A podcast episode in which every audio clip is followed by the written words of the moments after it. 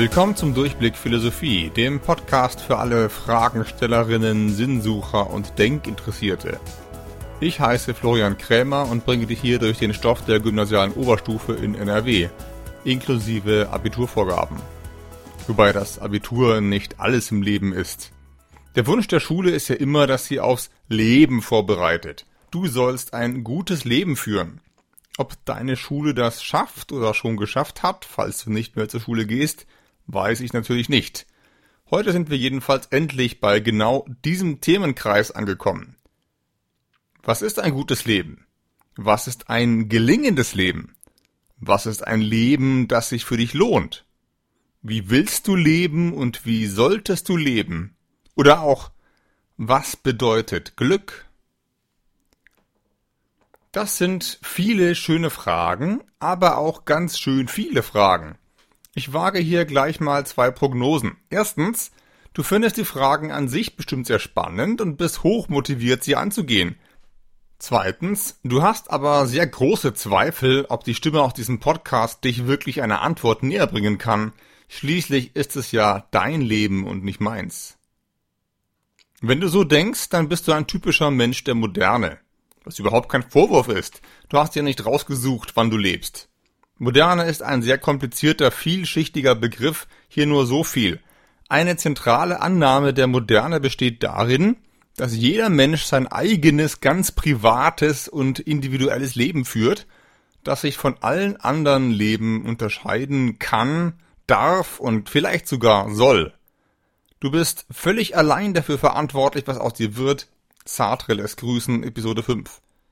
Niemand kennt dich so gut wie du selbst, und darum kann und soll niemand dir vorschreiben, wie du lebst. So eine Vorschrift würde dich stören, richtig aufregen. Sie ist übergriffig. Die Frage, was ist Glück, kann man nur noch stellen als, was ist Glück für mich ganz persönlich?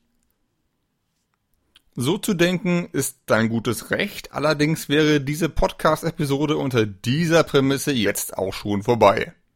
Denn wenn man die Frage nach dem Glück nur privat und individuell beantworten kann, dann kann ich dir natürlich gar nichts Sinnvolles darüber sagen. Ich kenne dich ja überhaupt nicht. Ich könnte dir höchstens raten, dass du dich selbst besser kennenlernen müsstest, um deinen ganz privaten Weg zum Glück zu finden. Aber wie das geht, darüber konnte ich dir gar nichts sagen, weil auch das ja wieder völlig privat und individuell wäre. In den nächsten Episoden werde ich dich in eine Zeit mitnehmen, in der man noch anders gedacht hat. In die Antike, also die Zeit der alten Griechen und Römer. In der Antike war die Frage nach dem guten Leben vielleicht das zentrale Thema der Philosophie. Das hat sich heute in der Moderne ziemlich stark geändert. Die Philosophie ist da ein Stück weit auch Spiegelbild der individualisierten Gesellschaft, in der sie entsteht. Im 20. und 21. Jahrhundert findet die Philosophie Themen wie Bewusstsein wahnsinnig aufregend. Sicher zu Recht. Entwürfe über den Weg des Einzelnen zu seinem Glück bringt sie aber eher nicht mehr hervor. Bevor es losgehen kann, muss ich dich also etwas abholen. Ist das gelungene Leben wirklich etwas, worüber wir hier sinnvoll diskutieren können? Erinnern wir uns zurück an Willi aus Episode 16. Willi war süchtig nach Online-Spielen, Vorsicht Klischee, und verbrachte in Episode 16 seine gesamten Sommerferien in seinem Kellerkabuff vor dem Computer. Führt Willi ein glückliches Leben? Ein gelungenes Leben? Möglicherweise sagst du, ja, warum nicht? Vielleicht macht es mir Spaß. Aber was, wenn ich dir sage, dass Willi spielsüchtig ist? Dass das Zocken sein komplettes Leben bestimmt, alle Beziehungen zu seinen Freunden und seiner Familie kaputt gemacht hat, dass Willi die Schule abbrechen musste? Immer noch ein gutes Leben? Was, wenn es ihm gar keinen richtigen Spaß macht, also nicht so, wie dir vielleicht ein Hobby Spaß macht, er aber einfach nicht mehr anders kann? Wenn er mittlerweile total abgestumpft ist und das Zocken einfach das einzige ist, bei dem er noch irgendwas empfindet? Ist das immer noch ein gelungenes Leben? Weil Willi eine rein fiktive Figur ist, können wir ihm jetzt noch beliebige weitere Gemeinheiten andichten. Vielleicht betrügt seine Partnerin ihn gerade mit seinem besten Kumpel, und sie klauen gemeinsam das Geld von seinem Konto? Vielleicht fallen dir noch mehr fiese Dinge ein, die wir Willi antun können. Klar ist jedenfalls, es sind durchaus viele Szenarien vorstellbar, unter denen wir uns doch darüber ziemlich einig werden können, dass Willi kein gutes Leben führt. Und für dieses Urteil können wir dann sogar Gründe anführen. Und wenn du Willis letzter echter Freund wärst, dann hättest du in solchen Szenarien vielleicht sogar die Pflicht, ihn da irgendwie rauszuholen oder das zumindest zu versuchen. Du müsstest Willi klar machen, dass er die Hilfe braucht, selbst wenn er sich dagegen sträubt, wenn er sein Problem nicht richtig wahrhaben will. Solche Fälle gibt es ja, vielleicht kennst du selber welche. Aber wenn du zugibst, dass Willi so ein Fall ist, dann urteilst du ja, dass er sich über die Bedingungen seines Glückes täuschen kann. Und dass es mehr oder weniger sachliche Gründe dafür gibt zu sagen, dass er gerade ein misslingendes Leben führt, auch wenn er es selber vielleicht gar nicht merkt. Und wenn das stimmt, dann muss es ja doch irgendwas geben, dass man objektiv bei nüchternem Verstand über das gelingende Leben sagen kann. Also irgendetwas, über das wir zumindest sinnvoll diskutieren können. Ich behaupte jetzt nicht zu wissen, wie dein oder Willis Leben im Detail aussehen muss, damit es ein gelungenes Leben ist. Aber wir sind jetzt zumindest so weit, dass wir irgendwas Richtiges oder Falsches darüber sagen können, wie ein gelungenes Leben aussieht. Es ist anscheinend zumindest möglich, auf der Grundlage von allgemein zugänglichem Wissen und rationalen Argumenten darüber zu diskutieren. Sonst wäre es ja gar nicht möglich, dass wir bestimmte Lebensentwürfe oder Lebensrealitäten für ziemlich verkehrt oder gescheitert erklären. Und wenn es zumindest im Prinzip möglich ist, solche Urteile zu fällen, dann ist die moderne These, man könne über das gute Leben überhaupt nichts Objektives sagen, offensichtlich falsch. Der philosophische Anspruch muss also jetzt nicht darin bestehen, jedem Menschen genau vorherzusagen, wie er oder sie am besten leben soll, welcher Beruf und welcher Partner zu wählen ist und so weiter. Der Anspruch ist lediglich, dass wir irgendwas Sinnvolles, also rational begründetes über dieses Thema sagen können, ohne jeden einzelnen Fall dafür genau kennen zu müssen. Wenn wir uns auf diesen Minimalkonsens einigen können, dann ergeben die nächsten Episoden für dich persönlich vielleicht Sinn. Und wenn du immer noch skeptisch bist und behauptest, dass Willi selbst unter den übelsten Umständen, die wir ihm andichten können, ein gelungenes Leben führt, dann, ja, dann kann ich dich wohl nicht überzeugen. Vielleicht bringen dir die nächsten Episoden dann zumindest etwas für die Allgemeinbildung. Schließlich geht es im Leben, in der Kunst und in der Politik ja ziemlich oft um die Frage, was ein gutes Leben ist. Selbst wenn du hundertprozentig sicher bist, dass man diese Frage nicht beantworten kann, hast du vielleicht zumindest etwas philosophische Neugier darauf, was alle anderen meinen, wenn sie von einem guten Leben reden. So viel also zur Vorrede. Prolegomena hießen solche Vorbemerkungen früher, heute kannst du sie im hippen Denglisch auch gerne Disclaimer nennen. Also, angenommen, wir wären uns darüber einig, dass man über das Thema Glück irgendwas Sinnvolles, rational begründetes sagen kann. Was wäre das? Wir beginnen das Thema wieder mal mit einem Gedankenexperiment. Es stammt vom Philosophen Robert Nozick, auf den wir in der Staats- und Gerechtigkeitstheorie noch sehr ausführlich eingehen werden. Und es hat den Titel Erlebnismaschine.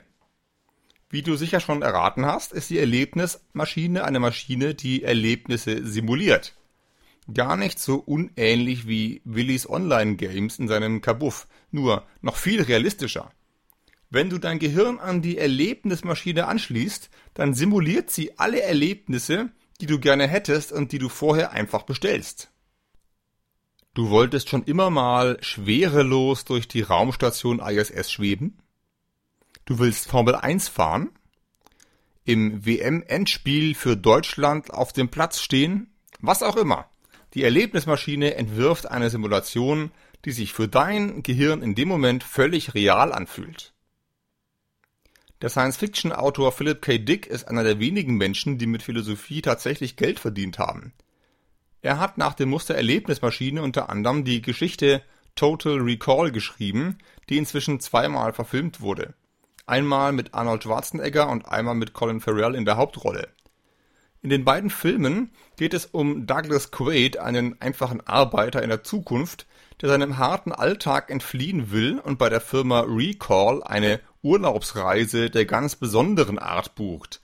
Ein Abenteuer als Geheimagent, aus dem er dann alle Erinnerungen mit in sein richtiges Leben nehmen will.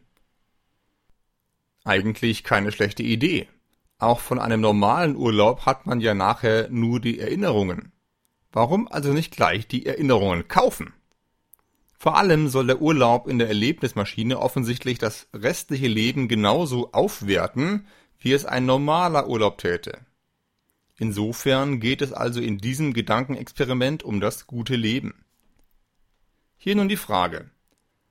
Würdest du dein Gehirn an eine solche Erlebnismaschine anschließen? Würde das dein Leben irgendwie aufwerten? Wir nehmen für dieses Gedankenexperiment dabei Folgendes an. Erstens, du kannst im Vorfeld ein beliebiges Leben einspeisen, von dem du schon immer geträumt hast. Rockstar, Maler, Wundertäterin, DAX-Vorstand, es gibt keine Grenzen. Zweitens, während des Trips erlebst du genau das, was du bestellt hast und hältst diese Erfahrungen dann auch für völlig real. Drittens, nach dem Aufwachen, sagen wir nach drei bis vier Monaten, bist du in deinem alten Leben zurück und weißt, dass alles nur simuliert war. Also, wie entscheidest du dich? Robert Nozick, der das Gedankenexperiment entworfen hat, ging davon aus, dass die meisten von uns sich gegen diesen seltsamen Urlaub entscheiden würden. Wenn ich dieses Experiment im Unterricht behandle, gibt es aber durchaus nicht wenige, die ohne Zögern in die Maschine einsteigen würden. Beide Parteien, also die, die einsteigen und die, die nicht einsteigen, sind jedenfalls der Auffassung, eine gute Entscheidung zu treffen. Das heißt, eine Entscheidung, die zu einem guten, gelungenen Leben passt oder führt. Genau deswegen kann man aus diesem Gedankenexperiment auch etwas darüber lernen, was ein gutes oder gelingendes Leben ausmachen könnte. Was spricht eigentlich dafür, in die Maschine zu steigen? Natürlich all die tollen Erfahrungen und Erlebnisse, die man mitnimmt. Alles, was du in diesen drei bis vier Monaten erlebst, ist zwar reine Illusion, aber die Gefühle, die du dabei hast, sind in dieser Zeit ganz real. Denken wir zurück an René Descartes aus Episode 9. Selbst wenn wir bei allem, was wir hören und sehen, ständig getäuscht würden, dann wären doch unsere Sinneseindrücke selbst immer noch real. Man kann mich nicht darüber täuschen, ob ich gerade eine Wahrnehmung habe. Das weiß ich sicher. Man kann mich höchstens darüber täuschen, ob hinter dieser Wahrnehmung ein echtes Ding in der Außenwelt steckt. Und für unser Gedankenexperiment heißt das, selbst wenn dein bestelltes Leben als Rockstar gar nicht echt ist, sondern nur simuliert, die Gefühle und Eindrücke, die du dabei hast, sind genau die, die du hättest, wenn du wirklich dieser Rockstar wärst. Und wenn diese Gefühle dich glücklich machen, wenn das also Glücksgefühle sind, dann sind sie, zumindest für diese drei bis vier Monate, genauso echt wie alle anderen Glücksgefühle auch. Das sind richtige Glücksgefühle, keine falschen. Wir können also sagen, wenn Glück bedeutet, sich möglichst gut zu fühlen, dann solltest du so lange wie möglich in die Erlebnismaschine steigen. Es geht ja nur darum, diese Gefühle irgendwie zu erzeugen. Egal wie. Sobald sie da sind, hast du das Ziel deines Lebens erreicht. Diese Position nennen wir in der Philosophie Hedonismus. Das ist abgeleitet vom griechischen Wort Hedone, das man oft mit Lust oder Lustempfindung übersetzt. Dabei müssen wir den unanständigen Klang, den das deutsche Wort Lust hat, wegdenken oder zumindest abdämpfen. Der Hedonismus im weitesten Sinn behauptet, dass es im Leben darum geht, sich möglichst gut zu fühlen oder zumindest möglichst wenig schlecht. Alles, was dich diesem Ziel näher bringt, macht dein Leben besser. Dabei blenden wir jetzt absichtlich aus, welche Konsequenzen das für andere Menschen hat. Diese Frage stellen wir in der Ethik erst später. In dieser Einheit über Glück geht es zunächst mal nur darum, wie du für dich selbst ein möglichst gutes Leben führst. Und wenn der Urlaub in der Erlebnismaschine bei dir mehr Glücksgefühle aufhäuft, ist er erstmal eine gute Idee. Außer es gibt irgendwas daran, was dir vorher oder nachher wieder mehr Qualen bereitet. Zum Beispiel die saftige Rechnung, die du im Anschluss zugeschickt bekommst. Was spricht nun dagegen, in diese Maschine einzusteigen? Nozick nennt drei Gründe. Erstens möchten wir im Leben bestimmte Dinge wirklich tun und nicht nur den Eindruck haben, sie zu tun. Diesen Grund erkennt er selbst als ziemlich schwach, denn wenn wir dauerhaft in der Simulation sind, dann fällt diese Unterscheidung für unser eigenes Leben, um das es hier geht, ja weg. Zweitens sagt Nozick, wir wollen normalerweise eine bestimmte Art Mensch sein. Aber, Zitat, jemand, der in einem Becken schwimmt, also so stellt Nozick sich die Erlebnismaschine vor, ist nichts Bestimmtes, ein Nichts. Ist er mutig, freundlich, intelligent, witzig, liebevoll? Das ist nicht lediglich schwer zu sagen, sondern er hat überhaupt keine solche Eigenschaften. Der Anschluss an die Maschine ist eine Art Selbstmord. Zitat Ende. Gemeint ist, wenn alle Erlebnisse und Entscheidungen, die mich ausmachen, gar nicht in der realen Welt stattfinden, dann finde ich selber nicht in der realen Welt statt.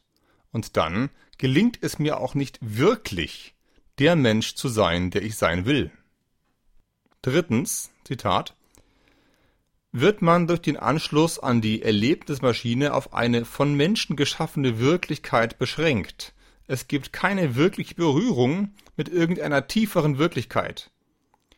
Viele Menschen möchten sich eine solche Berührung ein solch tieferes Ausloten aber offen halten. Zitat Ende. Wer sich also gegen den Einstieg in die Maschine entscheidet, der will sich nicht nur gut fühlen, sondern er will, dass irgendetwas an ihm tatsächlich gut ist.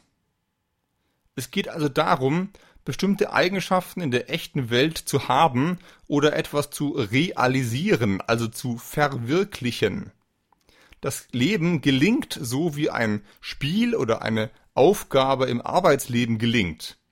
Mein Leben muss sich dann nicht nur gelungen anfühlen, sondern bestimmte Kriterien, Messlatten tatsächlich erfüllen. Wobei hier noch offen bleiben kann, ob für alle menschlichen Leben exakt dieselben Kriterien gelten und wer diese Kriterien aufstellt. Das ist erstmal nicht der Punkt. Der Punkt ist hier, dass es überhaupt solche Kriterien geben kann. Dieser zweite Ansatz wird in der Antike unter anderem vom Begriff der Tugenden umschrieben. Hier geht es darum, was für ein Mensch ich wirklich bin, so wie Nozick es auch formuliert. Ein wichtiger Unterschied zwischen beiden Konzepten besteht in der Frage, ob wir wissen können, ob unser Leben gelingt. Für den Hedonisten ist die Antwort tendenziell ja. Ob du dich jetzt gerade gut fühlst, weißt du sicher über den Weg zu guten Gefühlen kannst du dich natürlich täuschen, sogar gewaltig täuschen.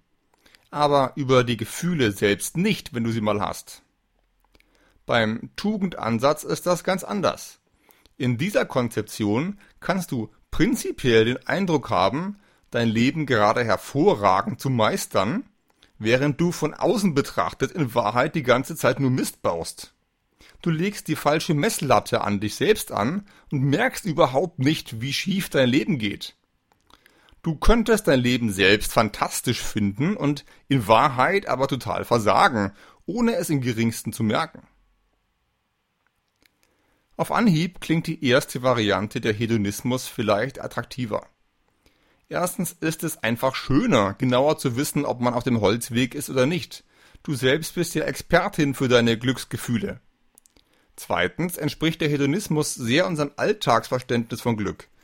Dass Leute das machen, worauf sie Bock haben, einfach weil sie Bock drauf haben, ist doch die naheliegendste Erklärung, die man sich nur vorstellen kann. Der Hedonismus nimmt das Verhaltensmuster, das wir im Kleinen für einzelne Entscheidungen gerechtfertigt finden, und verlängert es einfach aufs ganze Leben. Aber auch das Tugendkonzept hat etwas für sich. Es gibt doch Leute, die mit ihrem Leben etwas ganz Großartiges anstellen, grandiose Kunstwerke schaffen, eine politische Idee voranbringen, eine Weltreise auf dem Moped. Ich wäre sehr geneigt zu sagen, dass in so einem Leben irgendwas besonders gelungen ist, auch wenn es sich in der Gesamtsumme für denjenigen vielleicht gar nicht so toll angefühlt hat. Und wenn das stimmt, dann müsste es doch Kriterien für Glück geben, die nicht alleine in meiner Gefühlswelt liegen. Also, ist dein Leben gut, wenn es sich gut anfühlt? Oder muss es sich in der Wirklichkeit bewähren? Gegen die Widerstände der Welt? Das ist eine Grundfrage, die man ans Thema Glück richten kann, und an dieser Grundfrage werde ich mich in den nächsten Episoden ein Stück weit orientieren. In den nächsten Episoden werde ich für dich ein paar Angebote zum Thema Glück aus der antiken Philosophie heraussuchen. Vielleicht ist ja für dich was dabei. Und vielleicht macht bereits diese kleine Podcast-Episode dein Leben ein bisschen besser. Wenn das so ist, dann hinterlasse mir doch gerne 5 Sterne bei iTunes oder schreibe mir eine wohlwollende Rezension. Einige Hörerinnen und Hörer haben das schon gemacht und damit zumindest mein Leben etwas glücklicher gemacht. Bis bald und überhaupt viel Glück!